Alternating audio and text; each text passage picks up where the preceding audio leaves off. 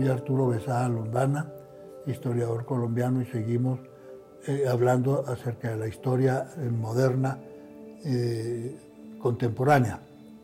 La política agresiva de Adolfo Hitler tuvo sus frutos porque la mayoría de los países de Europa, después de las experiencias terribles de la Primera Guerra, no estaban ni interesados ni en condiciones de combatir. Ni Francia ni Inglaterra, por ejemplo, querían ninguna especie de guerra. En el año 36 estalló la guerra civil en España. Los eh, ejércitos españoles y el partido de la Falange Española se sublevaron contra la República Española y vino una guerra atroz que duró tres años, desde el año 36 hasta el año, 39. Una guerra civil en el cual la mayoría de los combatientes, tanto de un lado como de otro, eran milicianos. Los pocos militares que permanecieron fieles a la República entrenaron pues a las eh, milicias eh, republicanas, con tanto que las tropas eh, del ejército español dirigidas por el comandante en jefe que era el general Francisco Franco, reclutaron a multitud de veteranos, de reservistas y contaron con el apoyo de las tribus moras del norte del África, donde había estado ejerciendo el cargo de comandante del generalísimo Franco, combatieron al lado pues de Franco, sobre todo porque estas tribus eran dominadas por jeques de una profunda fe musulmana y consideraban a los marxistas que formaban la dirigencia política y hasta militar de España eh, ateos enemigos de Alá, de Dios. Bueno, la guerra estalló en 1936, no recuerdo exactamente el día, con el levantamiento de las tropas de Franco, pero fue a mediados de julio o de agosto y se prolongó durante tres años espantoso. Las tropas de las democráticas españolas recibieron alguna, alguna, algún abastecimiento, sobre todo de alimentos, de la República Francesa, en tanto que el Imperio Británico se mostraba un poco cauto en, apoyarla porque la gran mayoría de los milicianos españoles eran reclutas republicanos, tanto socialistas como comunistas, como liberales. Es decir, no estaban interesados pues, los conservadores ingleses en, ayudarlos y menos los franceses. Hitler eh, aprovechó la oportunidad, lo mismo que Mussolini, para enviar aviadores de sus respectivos países y hasta soldados de infantería eh, italianos tuvieron una actuación poco decorosa ahí en España, en su mayoría eran pobres campesinos que no tenían ningún interés en jugarse el pellejo en una guerra que ellos ni entendían ni, les interesaba. Por ejemplo, en actuaciones como la batalla de Guadalajara, Guadalajara, eh, España, como el Frente de Madrid, como el Frente de Cataluña, pequeñas eh, unidades del ejército republicano batieron con mucho éxito a los fachendosos generales eh, fascistas italianos que pretendían reemplazar la, el coraje que debe demostrar todo soldado en la guerra con vistosos uniformes y con proclamas grandilocuentes que no correspondían a la realidad. En efecto, pues poco interés tenía un soldado italiano en ir a perder la vida en España para que Franco fuera caudillo de España, jefe de España y no la República. Eso era pues completamente inocuo para él, no, era, no tenía ninguna importancia el cambio político en España. Después de tres años, hacia marzo de 1936, las tropas españolas del generalísimo Franco terminaron de recuperar todo el territorio y en una proclama que comenzaba la guerra ha terminado, el Franco anunció al mundo el cambio de gobierno y de orientación en España. España entonces pasó de ser una nación democrática republicana a un Estado completamente innutrido de las teorías musulmanas del poder, es decir, fascista. Y Franco se apoyó en los falangistas, que era el partido fascista español, pero conservaba, conservó siempre la dirección del Estado en manos suyas propias y de los eh, altos jerarcas del, ejército y de las Fuerzas Armadas españolas. Fue pues una, una guerra, como decía, no recuerdo si fue Chamberlain o un ministro británico que decía, es una guerra del ejército contra su propio país. Bien, terminó precisamente en el año 1939, en febrero en marzo del 39. Ya en ese momento Alemania había ocupado Austria, había anexado Austria, había anexado los Sudetes, que eran provincias checas pobladas por alemanes, y se habían vivido el resto de Checoslovaquia. Había obtenido la recuperación del Sarre de Francia y estaba realizando una política de construcción de armamentos desde 1933, que ascendió Hitler al poder, hasta ese año 36, en que había puesto en práctica, había aprobado las armas alemanas en la Guerra Civil Española y estaba en condiciones pues ya de producirlas en cantidades eh, alarmantes. Aparte de eso, Mussolini había obtenido una victoria fácil sobre un viejo imperio africano, el imperio de Etiopía, que cuyos orígenes eran anteriores a la civilización europea. Debemos de recordar que la Sulamita era la emperatriz de Etiopía en los años de Salomón, cuando la, la gloria del, del, reinado de Salomón en Judea hacía del pueblo judío el centro de la civilización que después fue europea. Y eh, la Sulamita lo visitó, tuvo un hijo con él y ya era un imperio. Habían ocupado hasta el Egipto. Ellos dominaron al Egipto durante un largo periodo y muchos de los faraones de Egipto de esa época fueron etíopes. Es curioso, este país está poblado por gente de piel oscura, pero eh, de raza caucásica. Oscurecieron pues por los siglos de vivir bajo el trópico nuevamente. Pero eh, sus facciones son de un caucásico y el pelo lacio de un caucásico.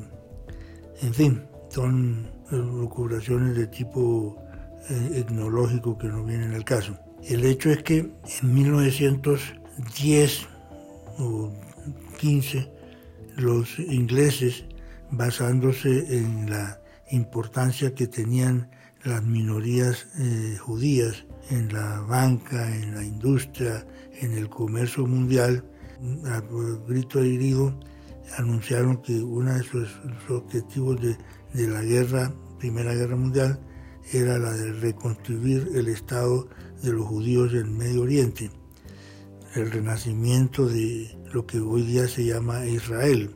En esa época era la Palestina y los millones de judíos que se vieron obligados a salir por las terribles persecuciones que realizaban los jerarcas rusos y el pueblo ruso sobre las minorías que habitaban el de judeas que habitaban el territorio del inmenso imperio e hicieron pues de Israel hoy día entonces Palestina una, la más próspera de las naciones del Medio Oriente. Turquía que era el poder imperial eh, sobre todos esos países de orden musulmán los explotaba inmisericordiamente comenzando por el Egipto, por eh, el medio de la Palestina, por las costas arábicas del Mar Rojo, había llegado en su poderío pues a, amenazar hasta Mediterráneo italiano y Mediterráneo español por allá en los siglos XV, XVI o XIV,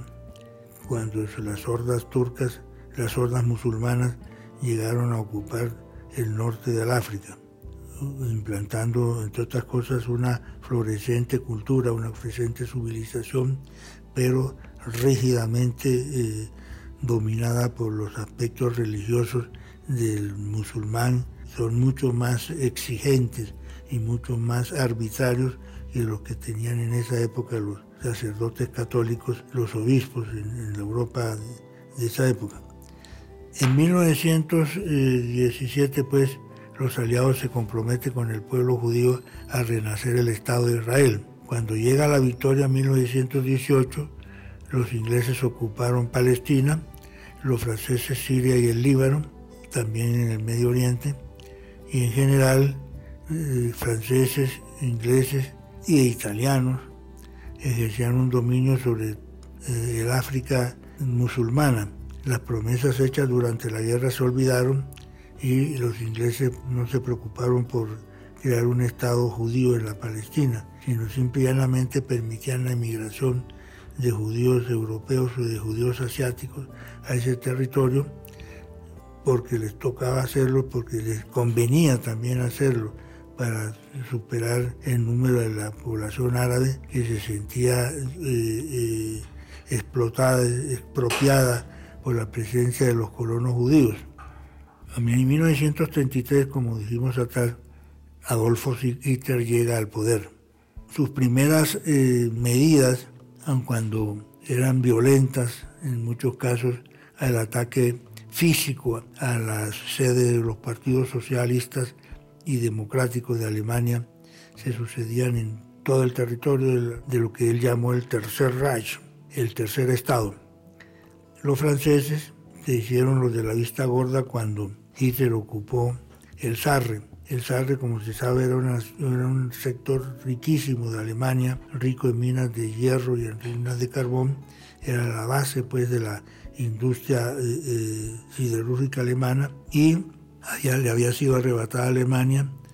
Se habían negado los franceses a devolvérsela a, a los republicanos del Weimar y tuvieron que ceder ante la presencia de las tropas de asalto alemanas en un esfuerzo por calmar las actitudes agresivas de Adolfo Hitler.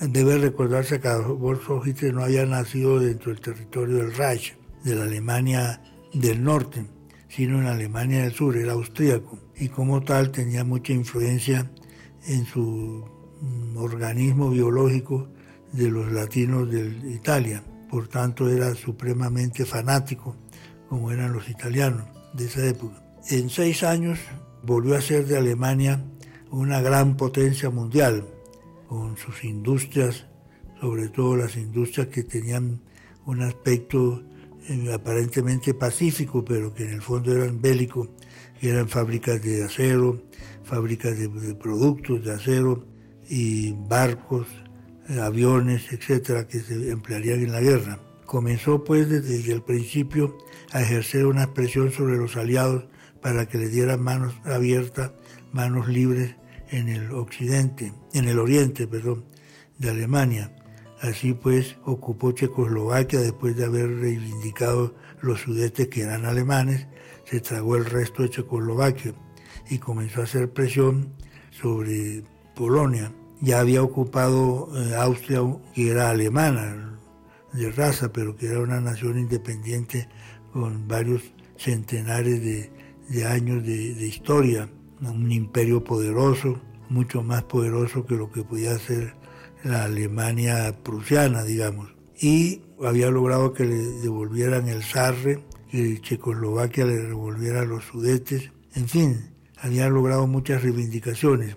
La última reivindicación fue prácticamente sacrificio de Polonia. Los polacos, que eran o es un pueblo orgulloso, profundamente cristiano y profundamente independista, se negaron a ceder. La Rusia estaba en ese, en ese entonces en manos de los bolcheviques que habían heredado el poder de Lenin en las manos de Stalin. Stalin era un personaje sumamente curioso un antiguo seminarista de un seminario ortodoxo ruso, convertido en un feroz ateo, enemigo de todas las religiones, que había accedido al poder mediante maniobras que culminaban con purgas sangrientas, asesinatos colectivos de todos sus amigos, enemigos, perdón, que podían haber sido sus amigos del, del día anterior. Total, ejercía un dominio prácticamente incuestionable sobre toda la maquinaria del inmenso Estado que había sustituido al Estado mm, de, zarista y era el Estado pues bolchevique. Los bolcheviques eran una mayoría dentro del Partido de los Socialdemócratas Rusos en la época en que el Partido Socialdemócrata Ruso no tenía más de 10.000 o 15.000 adherentes.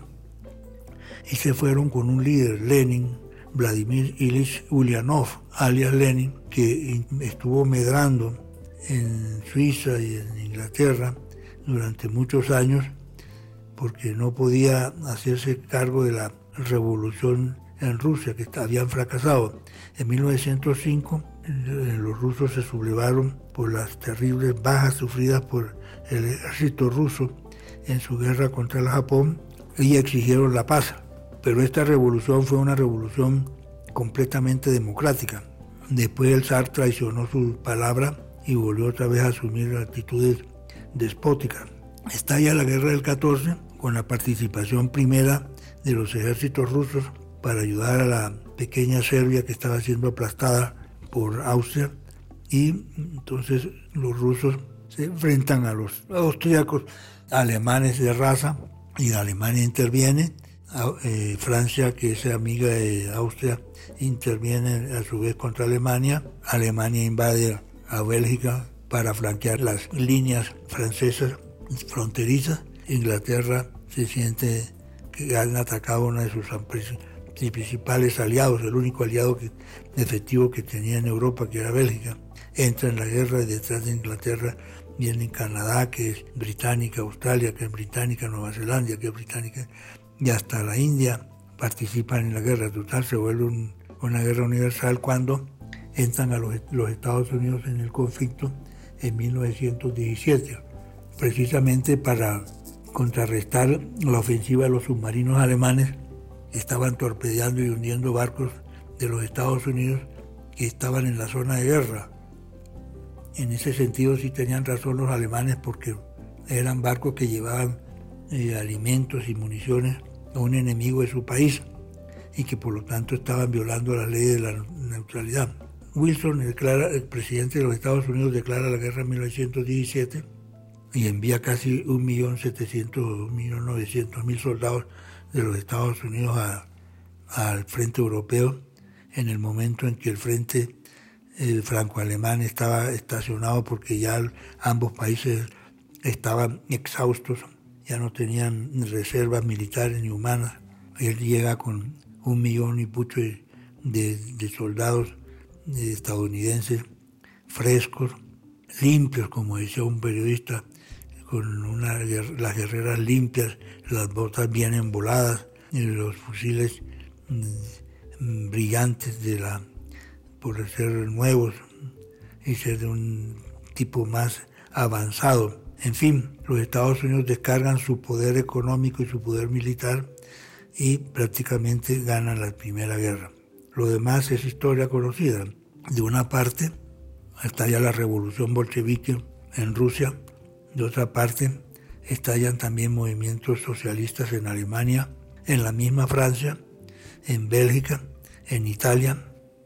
Italia participó en la guerra, sacrificando casi 800.000 hombres en la contienda, pero no ha conseguido nada de lo que buscaban, una repartición más ecua, más de las riquezas del África, Italia también aspiraba a, tener, eh, a involucrarlas en su haber, porque eran recursos naturales, el petróleo tan necesario pues, en, la, economía moderna ya en ese momento. Cuando mm, se produce pues, la, el, auge del, imperialismo alemán dirigido por Adolfo Hitler, culmina en el año 1939, después de haberse anexado Austria, de haberse eh, recuperado los territorios del zar que habían, estaban dominados por los franceses, de haber recuperado territorios alemanes que habían sido ocupados por los checos y ocupar el resto de Checoslovaquia.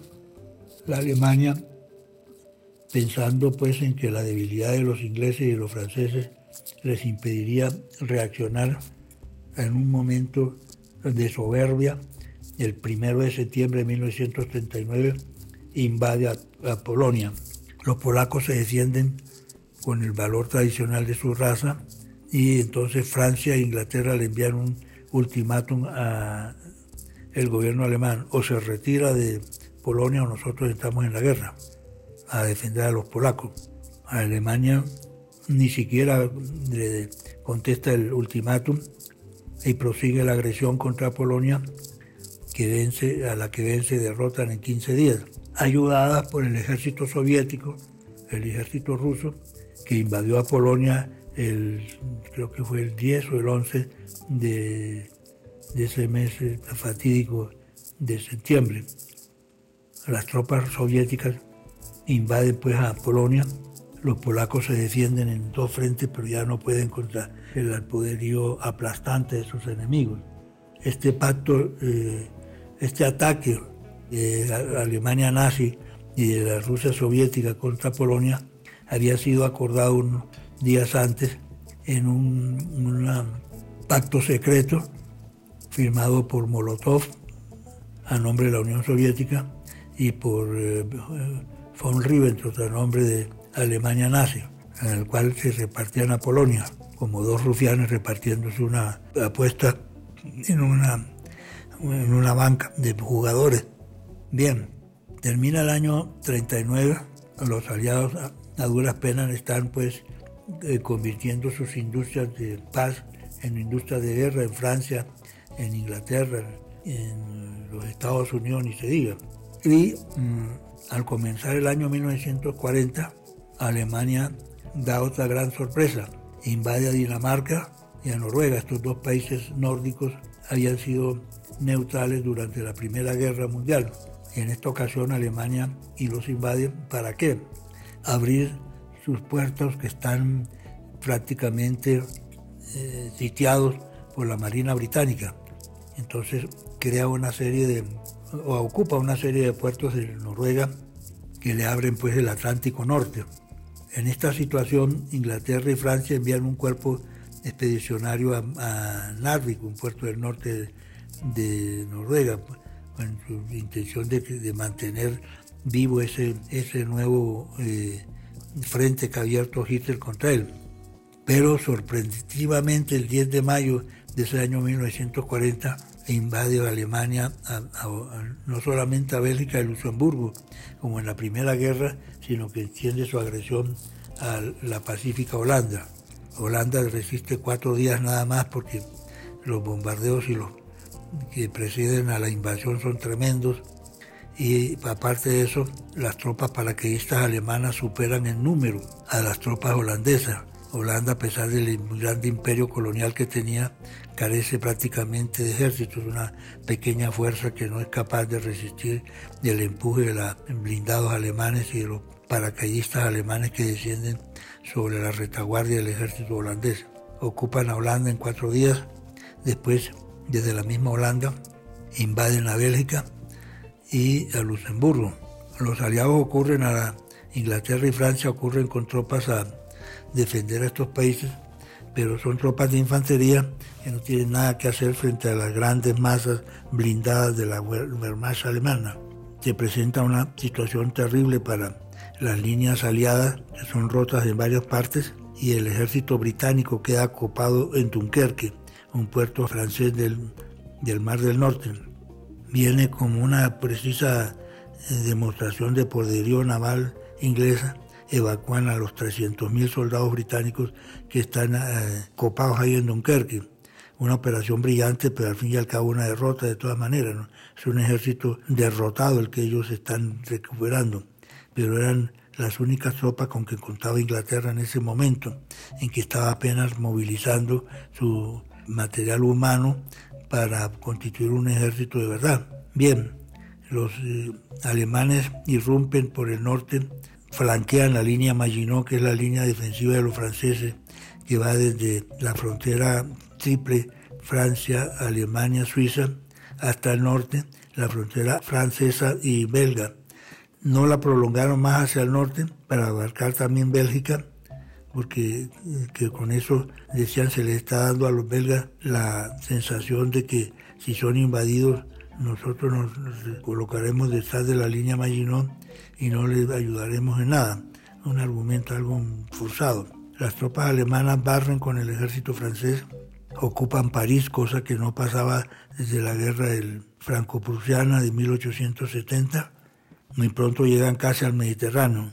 Francia, que está anonadada que está eh, en una situación tanto política como militar desastrosa, pide, llama al embajador de entonces, eh, mariscal Henri Philippe Pétain, que estaba en ese momento en España. El presidente de Francia lo llama para que él encabece pues un nuevo gobierno con el fin posible pretendido de recomponer el frente francés. Pétain es un hombre anciano, ya octogenario, no sabe ni por qué lo llaman a él, pues que no es diplomático.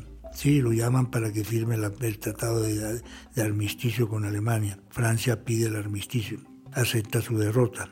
Sin embargo, el general de Gaulle, Charles de Gaulle, que es un brigadier general del, ejército francés, salta a Inglaterra, donde están más de 300.000 soldados franceses que han sido evacuados de Dunkerque, y le dice en una programa Dice Francia ha perdido una batalla, pero Francia no ha perdido la guerra. Esta guerra se prolongará porque es una guerra como la, anterior, es una guerra mundial. Más extensa todavía porque habrá combates en otras partes muy intensos, tanto en el Asia como en el territorio americano. Y efectivamente, pues las tropas japonesas posteriormente invadirán las islas aleutianas y por primera vez territorio de los Estados Unidos continentales son ocupados por estas tropas extranjeras. Bien, la derrota es total, completa. Francia pide la paz, capitula mediante la acción del mariscal Pétain, que está de jefe del gobierno francés, la gloria de la guerra pasada, la defensa de Verdun, y sin embargo el anciano mariscal ya está incapacitado casi físicamente para poder dirigir un Estado como Francia, sobre todo en esos momentos. De Gaulle, general Charles de Gaulle, se zafa de la, cualquier atadura con el gobierno francés de Pétain, salta a Inglaterra y con los pocos soldados franceses que se han sido evacuados de, de Dunkerque y que quieren prolongar la guerra, los otros piden que sean remitidos a Francia, instala un comité de los franceses libres en Londres, donde ya se encuentran el rey de Noruega, ya se encuentran los gobiernos de Holanda, Bélgica y Luxemburgo y la reconstruida em, jerarquía checa de los checoslovacos que están operando desde Inglaterra en un esfuerzo desesperado por conservar la independencia de sus países. La guerra pues sigue, Hitler le ofrece una paz a los británicos, una paz generosa según él, en la cual se respetaban todos los territorios del imperio británico, no le exigía a la Inglaterra, sino simplemente que aceptara, que admitiera el poder alemán sobre los territorios de la Europa oriental, occidental, y él no se metería para nada ni en la política americana, ni en la política africana, ni en la política asiática del imperio británico y de sus aliados los Estados Unidos. Los Estados Unidos conservan su neutralidad, pero comienzan a enviar grandes cantidades de, armamentos, de municiones, de alimentos a la sitiada Inglaterra. En Inglaterra asume el mando el 10 de mayo, mismo día de la invasión alemana a los territorios de la Europa occidental, de Holanda, Bélgica, Luxemburgo y norte del África, ese mismo día asciende el, mando un hombre con aspecto de perro bulldog y con la resistencia y la persistencia típica del soldado británico, porque ha sido un soldado en tres ocasiones dentro del ejército de su país, el señor Winston Churchill. Churchill había sido un personaje del Partido Conservador que nunca había sido jefe de Estado, porque lo consideraba un hombre peligroso por su espíritu irascible y por su energía militarista. Pero en ese momento el gobierno de Chamberlain, que era un gobierno pacifista, de, un viejito completamente crédulo de lo que es la, diplomacia abierta, es revocado por el Parlamento británico y le entregan la jefatura del gobierno a Winston Churchill, el belicista, el violento imperialista británico, pero el único hombre que quería pues asumir el mando y a enfrentársele al bárbaro de Adolfo Hitler. En ese momento pues se produce el cambio el 10 de mayo, el cambio de 1940 el señor Neville Chamberlain, un viejo aristócrata británico, pacifista, al agresivo líder del Partido Conservador Winston Spencer Churchill. Los Estados Unidos le ofrecen a Churchill el apoyo, sobre todo después de la capitulación de Francia, que fue, fue el, 28, creo que fue de, de mayo. ¿sí? Inglaterra se encuentra combatiendo sola contra Alemania. Italia ha aprovechado la situación, le ha declarado la guerra a Inglaterra para sacarla del Mediterráneo y a Francia ha invadido Francia, ha penetrado 200 metros dentro del territorio francés, no penetró más porque eh, los italianos estaban muy lejos de, ser el pueblo romano, ser los guerreros romanos o muertos sobre tu escudo o victorioso con tu, con tu escudo en tu brazo. Eso no es la, la mentalidad del italiano y sobre todo que las guerras que ha intervenido desde la época de Mussolini son todos conflictos muy localizados. Primero, eh, la guerra civil española, donde a pesar de que combaten contra mesnadas de campesinos y de obreros armados con fusiles que, no sabían ni siquiera cargar porque eran gente civil sin ningún entrenamiento militar, o contra las eh, huestes africanas del emperador de Etiopía, que esgrimían pues su antiquísima cultura cristiana, pero sin armas de ninguna naturaleza, porque las armas que tenían habían sido adquiridas en 50 o 60 años antes, casi a fines del siglo XIX, cuando se enfrentaron victoriosamente contra las tropas italianas que operaban en Somalia y en Eritrea. En fin, Italia no era propiamente un aliado ni de confiar, ni que podía significar para Alemania un alivio en los frentes que fuera ocupando. Hasta aquí pues, en hoy, mañana seguiremos con nuestra historia, la guerra entre Inglaterra una parte y Italia y Alemania de otra parte, que se libra sobre todo en lo que se llama la batalla de Inglaterra, que es la ofensiva aérea alemana terrible. Miles de aviones alemanes vuelan día y noche sobre el cielo británico arrojando centenares de toneladas de bombas, pero el pueblo no cede.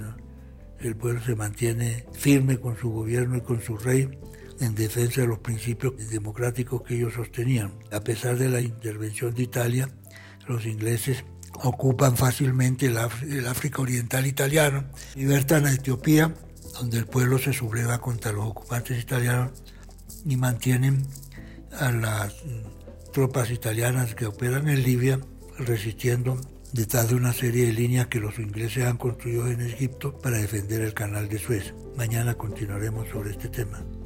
Mil gracias.